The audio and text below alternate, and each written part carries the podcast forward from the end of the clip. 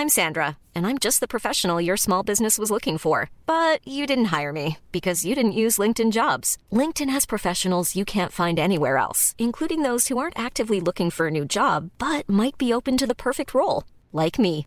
In a given month, over 70% of LinkedIn users don't visit other leading job sites. So if you're not looking on LinkedIn, you'll miss out on great candidates like Sandra. Start hiring professionals like a professional. Post your free job on linkedin.com/people today. Vox Polony.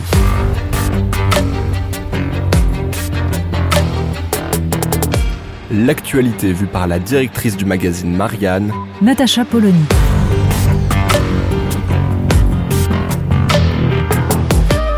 Vox Polony. On a donc appris que le pass sanitaire serait prolongé jusqu'à juillet 2022. Oui, on prend ses précautions. hein. Le gouvernement a visiblement décidé même d'enjamber l'élection présidentielle, ce qui pour le coup est tout de même assez surprenant. Résumons. Lutter contre l'épidémie est absolument nécessaire.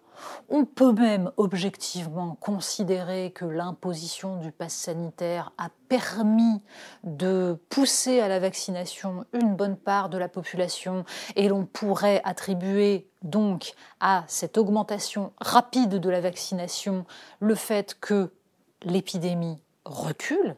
On peut donc s'en réjouir. Restent deux points essentiels. D'abord, cette question du prolongement indéfini d'une disposition qui, de fait, pose problème et qui mérite d'être discutée, voire rediscutée par un nouveau gouvernement, une nouvelle législature, une fois les élections passées. Il serait donc normal de considérer que la majorité, la République en marche, prolonge ce pass sanitaire, mais pas au-delà de ce qui sera le temps de sa légitimité politique. Et surtout, le débat n'a toujours pas lieu. Le débat qui consiste à se demander si la perte de liberté qu'implique le pass sanitaire est suffisamment importante pour prolonger cet outil largement au-delà de ce qui semble aujourd'hui nécessaire. Certes, on peut entendre l'argument qui consiste à dire sait-on jamais, l'épidémie peut repartir, ressurgir à l'occasion de l'hiver, peut-être est-ce l'été qui a permis de faire baisser les contaminations, qui sait.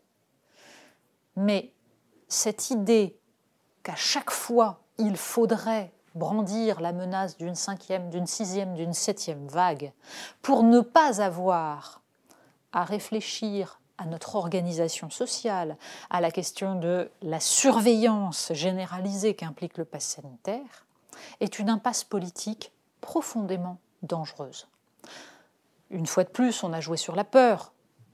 Les Français ne veulent pas voir ressurgir cette épidémie, ils ne veulent pas revivre les enfermements que nous avons vécus, ils sont donc tous soulagés que l'épidémie marque le pas et donc que la vaccination ait progressé. Bien sûr, mais ce soulagement ne doit pas nous empêcher, à titre collectif, de réfléchir à la société dans laquelle nous voulons vivre.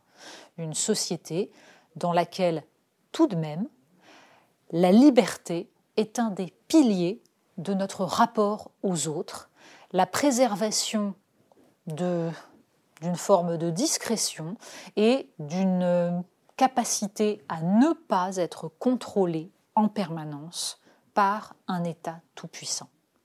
Il y a là des débats qui devraient pouvoir être mis sur la table, ils ne le sont toujours pas, du fait aussi, il faut bien le dire, des ambiguïtés de tous les antivax ou de ceux qui les soutiennent par électoralisme. Christiane Taubira, dans ce domaine-là, n'aura pas fait beaucoup de bien à la réflexion sur la liberté le clientélisme qui l'a conduit à ne surtout pas vouloir parler du vaccin n'est pas la meilleure manière de poser ensuite la question des libertés individuelles. Vox Polony. Retrouvez tous les podcasts de Marianne sur les plateformes de streaming. Et puis les analyses, articles et entretiens de la rédaction sur marianne.net. Et surtout, n'hésitez pas à noter cet épisode et à nous laisser vos commentaires.